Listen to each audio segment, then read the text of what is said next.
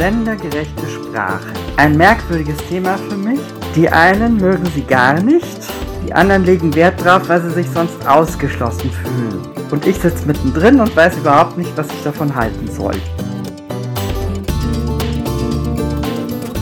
Sprache beeinflusst unser Denken und auch so kleine Sprachdetails beeinflussen auch unser Denken. Der Arzt ist in vielen Köpfen immer noch der Mann.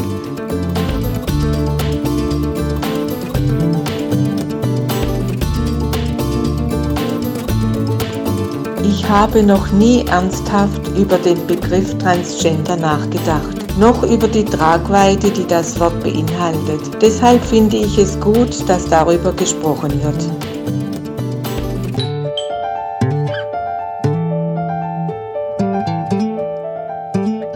Hallo und herzlich willkommen bei den Homos von nebenan, dem Podcast über queere Themen und Subkulturen in München und Deutschland.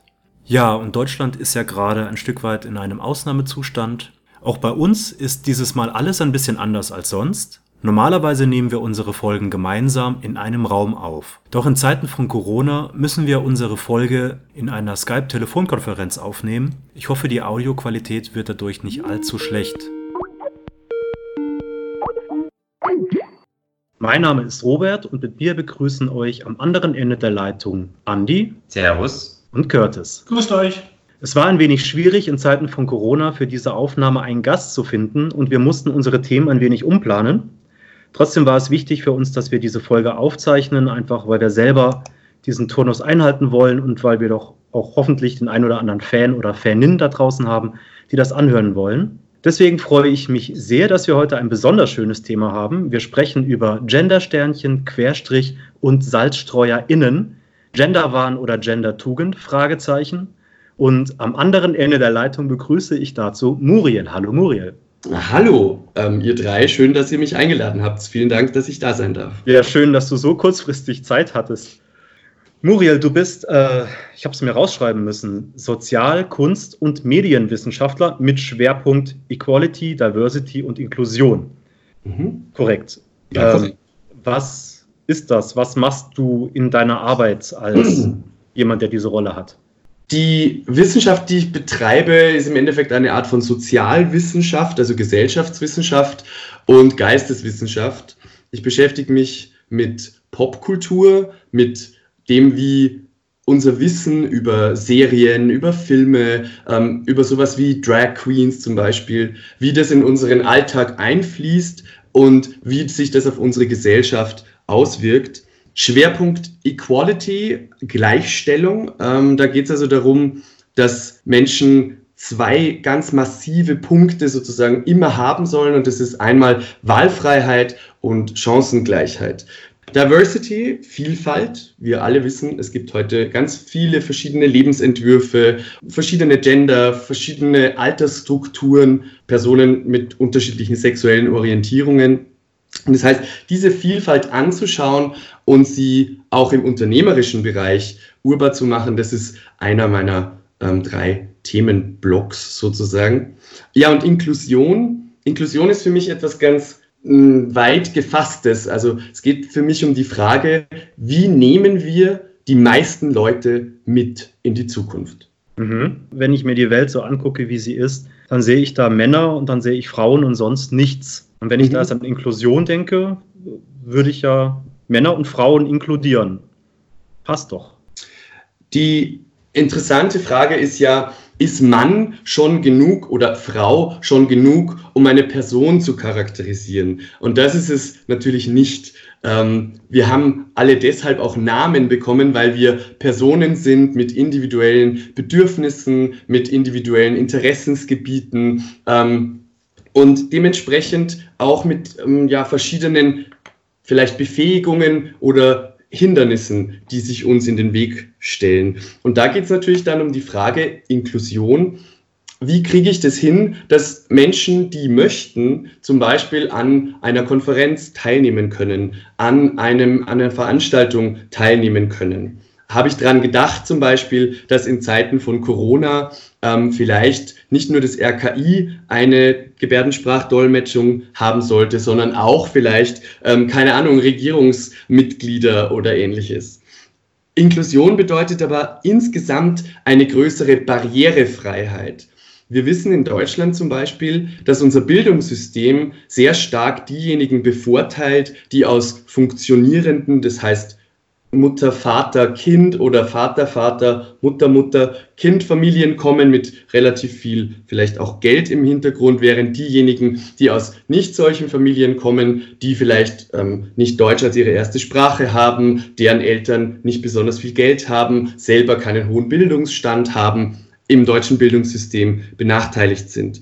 Im Sinne einer Barrierefreiheit ist dann die Frage, wie kriegen wir das hin, dass dieses Schulsystem nicht nur privilegierte Kinder fördert, sondern für alle da ist. Um mal von dem ganz großen Thema Inklusion ein bisschen in diese Richtung ähm, Gendersprech zu gehen. Ich ahne jetzt so ein bisschen, das ist auch mit ein Werkzeug für Inklusion, oder? Ganz genau so ist es. Gendergerechte Sprache oder geschlechtergerechte Sprache ist ein Teil von inklusiver Kommunikation. Warum wir gendergerechte Sprache oder inklusive Kommunikation betreiben sollten, ist, weil Kommunikation etwas zwischen zwei oder mehreren Menschen ist, wo ich als Sprecher, ich, der ich gerade was sage, der anderen Person etwas vermitteln möchte. Gutes Beispiel zum Beispiel ähm, ist diese Bauarbeitergeschichte. Mhm. Stellt euch das vor, drei Bauarbeiter arbeiten so auf ihrer Baustelle und ein vierter ist gerade schon unterwegs für die Mittagspause. Und dann kommt er zurück und hat irgendwie einen Kasten Bier dabei und diese ganzen Leberkassemmeln und alles. Und dann stellt er den Kasten Bier ab und dann sagt einer von den Bauarbeitern, ich kann das nicht trinken, ich bin nämlich schwanger. Und jetzt ist natürlich die Frage, habt ihr, also wie lange hat es gedauert, bis das Bild von den vier Bauarbeitern umgeschwungen ist zu, okay, wir wissen gar nicht, wie viele Männer und Frauen in dieser Gruppe sind. Und das ist das generische Maskulinum also der, die rein männliche Form, die angeblich alle mit bezeichnet. Das heißt, ja, wenn wir es behaupten, dass sie alles mit bezeichnet, dann können wir mal sagen, ja, tut sie, aber tut sie es wirklich? Bezeichnet sie nicht nur alle mit, also sind nicht nur alle mit gemeint, sondern werden sie auch wirklich mitgedacht? Und das Mitdenken, die Frage von Sichtbarkeit, das ist genau das, worum es geht. Wenn etwas nicht sichtbar wird, weil es zum Beispiel tabuisiert ist, dann taucht es nicht auf und damit wird es zu einem nicht besprechbaren Mysterium. Wenn wir uns jetzt damit auseinandersetzen, wen gibt's denn da, denn da und wie sprechen wir so, dass die Bilder wirklich korrekt sind im Kopf, dann haben wir eine inklusivere Kommunikation. Ich bin allerdings niemand, der sagt, du musst es jetzt tun, sondern für mich geht es eher darum, so eine Art Begeisterung und Sog herzustellen für die mögliche Kreativität, die man mit der eigenen Sprache ausdrücken und machen kann. Und äh, genau darum oder so fange ich sozusagen meine Leute ein und versuche sie zu überzeugen.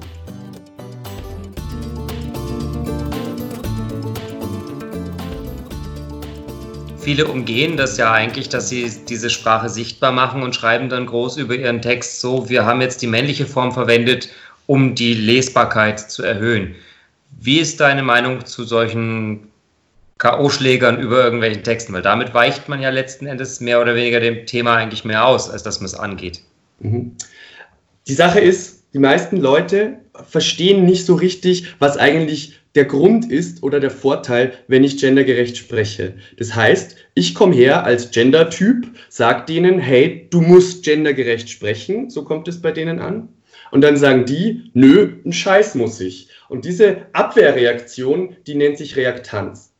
Und diese Reaktanz, die führt dazu, dass Menschen nicht mehr zuhören, sondern dass sie sehr schnell versuchen, die naheliegendsten Gegenargumente, wie zum Beispiel das Sternchen verunglimpft, äh, ver, ver, verschandelt die deutsche Sprache, die schöne deutsche Sprache, Goethe, Urfaust mit Sternchen. Ähm, das sind so die ersten Argumente.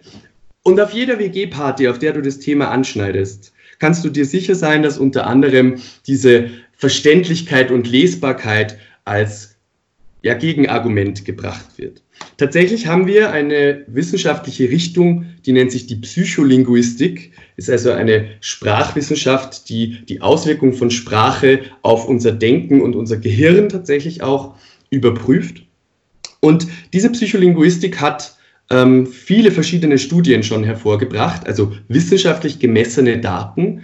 Und unter anderem gab es eine Studie zu dieser Frage, ob denn die Sternchenform oder auch eine Binnen-I-Form wirklich schwerer zu lesen und weniger verständlich ist.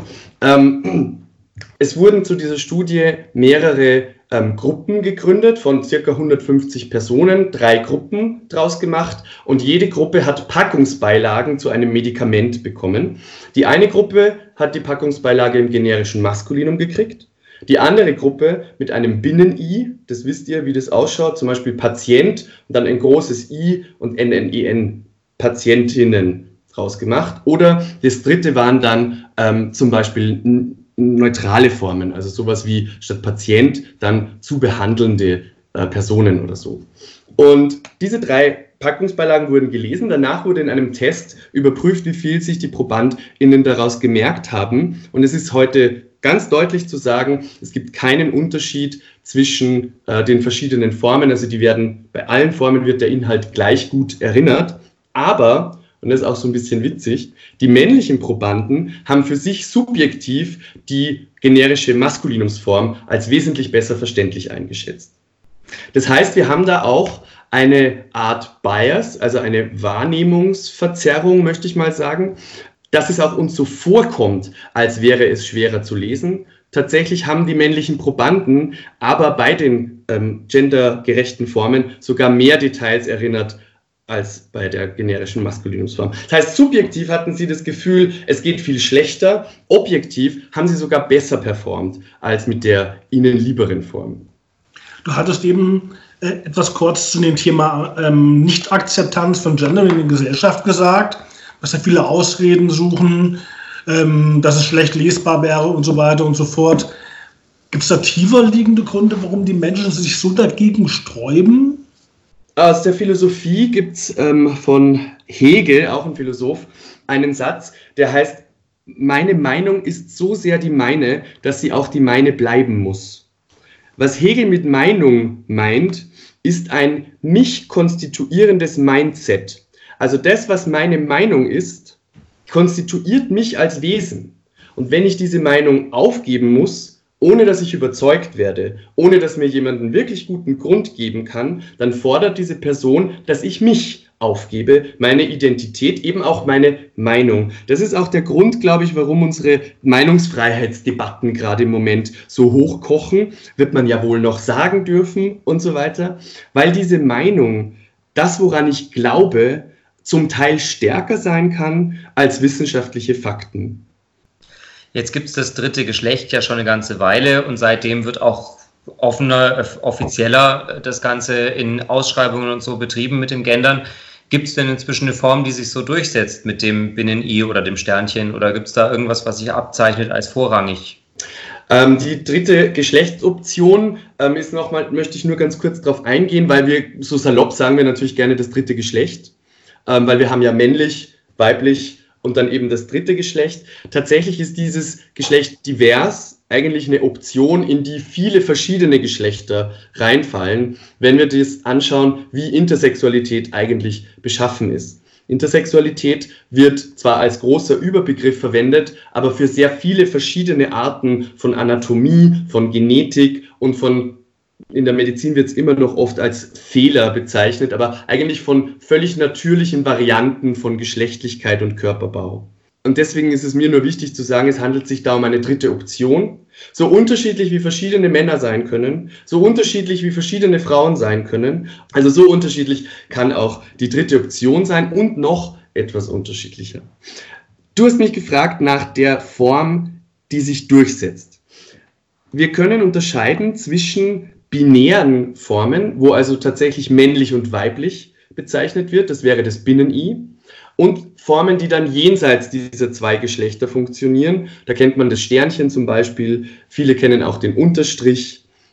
Es gibt jetzt ganz viele Sonderzeichen, eine Tilde, ähm, Doppelpunkt, verschiedenste Möglichkeiten, da einen, ja, einen Raum zwischen diesem, diesem Grund, dieser Grundform zu schaffen und dem Anhang innen. Durchsetzen tut sich da, je nachdem, wo man hinschaut, momentan das Sternchen am meisten. Es gibt aber diesen Doppelpunkt, der jetzt gerade sehr stark auf dem Vormarsch ist, wo ich noch nicht so genau weiß, ob der sich vor allem in der Wirtschaft nicht on the long run besser durchsetzen wird. Ich habe das neulich auch zum allerersten Mal gesehen in einer Ausschreibung vom Bund. Äh, mein erster Gedanke war, das sieht eigentlich ganz cool aus. Mhm. Und ich glaube, es ist für viele Leute wirklich einfacher auf der Tastatur zu finden. So ist es. Ähm, ganz sicher Wobei das Sternchen natürlich trotzdem gerade, äh, es kommt ja aus der Programmiersprache und in der Programmiersprache wird dieser Asterisk verwendet, um einen Platzhalter darzustellen, der für unendlich viele Möglichkeiten steht, also kann alle Werte annehmen, die es gibt, inklusive des Wertes 0.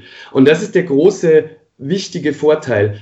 Dieses Sternchen repräsentiert nicht nur Geschlecht, sondern auch Personen, die Geschlecht für sich nicht als Kategorie annehmen, die agender sind zum Beispiel oder so, non-gender.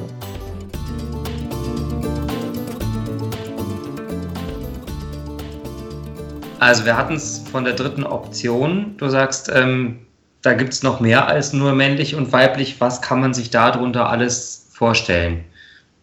Ich glaube, wichtig ist, dass wir fragen, was ist denn für uns überhaupt Geschlecht? Was ist denn männlich und weiblich? Denn in den meisten Fällen wird uns Geschlecht ja zugeordnet, zugewiesen bei unserer Geburt mit einem Blick auf unsere Genitalien. Ähm, interessanterweise sieht man unsere Genitalien sonst relativ selten in der äh, normalen Umgebung. Also es ist jetzt selten passiert, dass irgendjemand mich anpimmelt und ich sofort sehe, ob die Person einen Penis oder eine Vulva oder eben andere Genitalien hat. Das heißt, Geschlecht ist nicht nur über Genitalien determiniert, sondern über ganz viele performative Faktoren. Das heißt, wie sehe ich aus, wie bewege ich mich, welche Anatomie habe ich vielleicht auch nach außen dargestellt was wir bei Drag zum Beispiel sehen. Ne? Also eine Drag Queen kann ihre Shapes sehr feminin gestalten. Und diese zwei Lager, männlich und weiblich, die sind einfach sehr alt, weil sie sehr schnell und eindeutig auch mit ja weniger genauen Messmethoden feststellbar waren und weil es nun mal so war, wenn man das eine in das andere steckt, kommen Kinder raus. So. Dass nicht überall Kinder rauskommen und dass es unterschiedliche Möglichkeiten gibt, die Dinge zusammenzustecken, das kam erst viel später, weil erst später diese Leute sichtbar wurden. Und mit diesen Leuten meine ich alle möglichen äh, Menschen, die nicht mit dem bei ihnen, dem, dem Geschlecht, das ihnen bei der Geburt zugewiesen wurde, zufrieden sind und alle Menschen, die nicht in einer heterosexuellen, zweigeschlechtlichen Beziehung leben. Wenn wir Trans anschauen, dann gibt es eben jetzt nicht mehr nur Personen, ähm, oder es gibt nicht nur Personen, die von männlichem Geschlecht, das ihnen bei der Geburt zugewiesen wurde, in weibliches Geschlecht wechseln wollen oder umgekehrt, sondern es gibt auch Menschen, die sagen, meine, mein Transgender, also mein Geschlecht, ist ein anderes als das, das mir bei der Geburt zugewiesen wurde, aber auch noch ein anderes als die beiden, die die Menschen jetzt bis jetzt kennen. Und diese Leute nennen wir dann zum Beispiel Non-Binary Trans People, weil sie außerhalb der Binarität eine Transidentität leben. Bei Intersex-Personen ist auch so ein Begriff, den man oft hört, der bezieht sich tatsächlich auf entweder genetische oder chromosomale beziehungsweise anatomische ähm, Zwischengeschlechtlichkeit wird oft gesagt. Inter ne, ist ja das Wort für zwischen. Tatsächlich ist es auch umstritten, ob das unbedingt als Zwischengeschlecht bezeichnet werden muss. Aber ähm, die Genitalien sind nicht eindeutig männlich oder weiblich zuordnenbar. Da hat man dann früher Zwitter oder Hermaphrodit zugesagt. Ja, genau. Früher, früher, ja. Genau. Sagt man heute nicht mehr. Mir ist das äh, in der Szene tatsächlich schon passiert, dass ich äh, mit einer Person gesprochen habe, die für mich ganz offensichtlich eine Frau war und habe dann später festgestellt, äh, dass diese für mich Frau sich mit einem Männernamen vorstellt. Da war ich dann erstmal etwas überrascht. Das war so die erste Begegnung mit einer Trans-Person. Und dann habe ich immer gesagt, das wäre eine Transfrau. Das ist aber falsch an der Stelle, weil diese Frau wohl eine biologische Frau war. Was sind denn da die Bezeichnungen, die korrekten?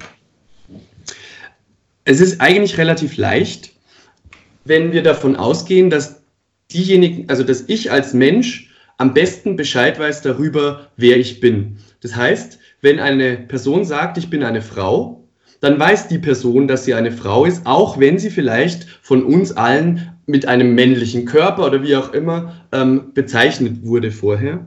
Das heißt, ich bin dann natürlich freundlich und ich bin dann und ich verstehe, dass die Person ihre eigene Expertin ist und dann sage ich natürlich, sie ist eine Frau. Also es muss gar nicht unbedingt Transfrau sein, ähm, sondern eigentlich geht es ja darum, die Person ist eine Frau. Mhm. Genau. Und wenn ich einen Mann vor mir habe, Äh, auch wenn die Person einen scheinbar weiblich, ein scheinbar weibliche äh, Auftreten oder einen scheinbar weiblichen Körper hat, aber die Person stellt sich mir vor mit einem männlichen Vornamen oder männlichen Pronomen, ähm, dann ist die Person ein Mann. Das heißt, wir bezeichnen immer das Zielgeschlecht, was ein schlimmes, ein schlimmer Begriff ist von vor tausend Jahren und aus einer sehr binär gedachten äh, Transidee raus. Ich habe immer das Gefühl, dass es irgendwie ein bisschen ein vermintes Feld, auf dem man viele Fehler machen kann, ungewollt. Erinnerst du dich an irgendein Fettnäpfchen, in das du in oh, diesem viele. Zusammenhang mal so richtig reingetreten bist? Oh, viele. Das Problem mit diesen Begriffen ist, dass eine ständige Fortentwicklung in der Szene, in der Community stattfindet. Also eine Freundin von mir aus Kassel, Hertha, ist eine Transfrau, die ist ganz früher noch als Transvestit bezeichnet worden. Transvestismus war auch noch wirklich so eine Diagnose, die man da gegeben hat. Und für die ist klar, es gibt zwei Geschlechter und ähm, ja, du hast das Softwareproblem, hat sie zu mir gesagt, weil ich schwul bin und ich habe das Hardwareproblem. Ähm, also die hat da so ganz einfache, deutliche Kategorien, wie das funktioniert. Die Generationen nach ihr dann, die haben das aber verfeinert, die sind draufgekommen, ach, das muss gar nicht in den gesellschaftlichen Grenzen passieren. Und das heißt, je nachdem, auf welche Person ich treffe und welchen Wissensstand diese Person hat, kann ich eventuell Fehler machen oder nicht. Ähm, ich glaube, die beste Möglichkeit ist einfach immer, der anderen Person zu vertrauen, nachzufragen, zuzuhören, nicht anzuzweifeln. Also das bei vielen beginnt es ja damit, dass sie schon gar nicht glauben, dass eine Transfrau auch eine echte Frau ist oder ein Transmann ein echter Mann ist. Und ich glaube, das ist ein grundlegendes Problem dabei. Wir müssen den Leuten vertrauen, dass sie schon wissen, wer sie sind und was sie brauchen. Viele sagen, ja, aber ich kann doch nicht einfach hingehen und sagen, was nutzt du denn für ein Pronomen? Oder bist du trans? Und na, natürlich sollst du das nicht tun. Was ich mache, ähm, ist, dass ich mich zum Beispiel immer schon mit Pronomen und Vornamen vorstelle. Hi, ich bin der Muriel. Und damit können andere Personen auch gleich sagen, hi, ich bin die Friederike. Das wird nicht so schnell wahrgenommen, nicht so viel, aber in Kreisen, wo Menschen sind, ja, die eben, wo das Pronomen vielleicht nicht gleich für alle voll offensichtlich ist, ähm, die nehmen das gerne und dankbar an. Mit den Pronomen, das ist eine sehr schöne Idee. Ähm, es gibt ja im Englischen gerne auch diese they, them. Ähm, wie ist das? Gibt es da eine Entsprechung im Deutschen dazu, zu einem neutralen Pronomen? Nee, so nicht. Es gibt neue Pronomen, die entwickelt wurden. Ähm, Sia zum Beispiel oder Xia, Per, Nin. Das sind also ähm, Vorschläge, die aus verschiedenen Gruppen kommen, die daran arbeiten, ja, wie, wie sollen wir denn die Sprache jetzt verändern? Wie sprechen wir eigentlich miteinander? Denn es ist ja oft so, dass du die Sprache vorfindest als neue Gruppe oder als Gruppe, die gerade sich ermächtigt und es gibt noch überhaupt keine Begriffe dafür. Stichwort schwul, Stichwort lesbisch, Stichwort queer, das sind alles Begriffe, die gab es in der Bezeichnung, in der Bedeutung, die wir ihr dann gegeben haben, gab es so nicht. Und so macht es im Endeffekt auch, ähm, machen das verschiedene Gruppen, die eben trans oder inter oder solche Themen bearbeiten. Du hältst ja viele Vorträge ähm, vor, für Unternehmen, äh, für Vereine. Was nimmst denn du da so wahr? Was kommt denn da zurück? Was siehst du in den nächsten zwei, drei Jahren? Wird das ernst genommen von den Unternehmen? Ist das mehr so Marketing? Ich muss dir ehrlich sagen, dass ich hinter die Corona-Krise noch nicht schauen kann. Ich weiß noch nicht, wie das wird. Wenn nämlich eine Firma finanzielle Probleme hat und damit kämpft, überhaupt ihren täglichen Betrieb aufrechtzuerhalten, ihre MitarbeiterInnen zu bezahlen, dann werden Dinge wie Stabstellen und vor allem freischaffende ähm, Vortragende und, und Berater und so weiter wie ich erst in ein paar Jahren wieder wirklich gute und viel Auftragslage haben. Was ich vor der Corona-Krise bis jetzt mitbekommen habe, ist, dass in den letzten fast zehn Jahren, in denen ich das mache, vor allem die Leute sensibilisierter wurden für geschlechtergerechte Sprache, dass die Art der Argumentation, die ich führe, sehr gut dazu geeignet ist, um auch Leute zu überzeugen, die erstmal drin sitzen mit so verschränkten Armen und äh, niemals werde ich meine Sprache verändern. Und wenn ich aber hergehe und sage, guck mal, darum machen wir das, das und das hat, hat die Wissenschaft uns durch Studien gezeigt, das und das sind deine Möglichkeiten und jetzt üben wir das noch gemeinsam und dann kannst du selber kreativ mit deiner Sprache umgehen dann ist es sehr oft, wird wahrgenommen als, wow, ich habe richtig Lust gekriegt, jetzt wieder mehr aktiv mit meiner Sprache zu arbeiten, mal drüber nachzudenken, was sage ich da, warum sage ich das, was will ich, dass ankommt bei der anderen Person und zwar nicht nur in Bezug auf Geschlecht, sondern generell ganz global die Sprache und unsere Kommunikation betreffend. Und da habe ich die Erfahrung gemacht, dass gerade diese Begeisterung und auch die die Erlaubnis lustigerweise, die ich ihnen vielleicht gebe, zu sagen, nein, du musst nicht wie in der Schule den Rotstift fürchten, sondern du kannst sehr viel freier als in der Schule Sprache gestalten, dass das als unglaubliche Bereicherung eigentlich empfunden wird. Das ist doch ein schönes Schlusswort, würde ich sagen. Ja, cool. Leute, vielen Dank. Wir bedanken uns auch, äh, Muriel. Du hast jetzt einige Referenzen und Links angesprochen. Die werden wir auf jeden Fall auf unserer Webseite auch veröffentlichen. Ja, und das war unsere Folge zum Thema Gendersternchen Querstrich SalzstreuerInnen. Vielen Dank nochmal an Muriel Eichberger. Ich hoffe, die Folge hat euch auch Spaß gemacht. Ich hoffe, ihr konntet einiges mitnehmen. Gebt uns gerne ein Like auf Facebook oder auf Instagram. Die nächste Folge wird nächsten Monat aufgenommen werden und bleibt gesund bis zum nächsten Mal.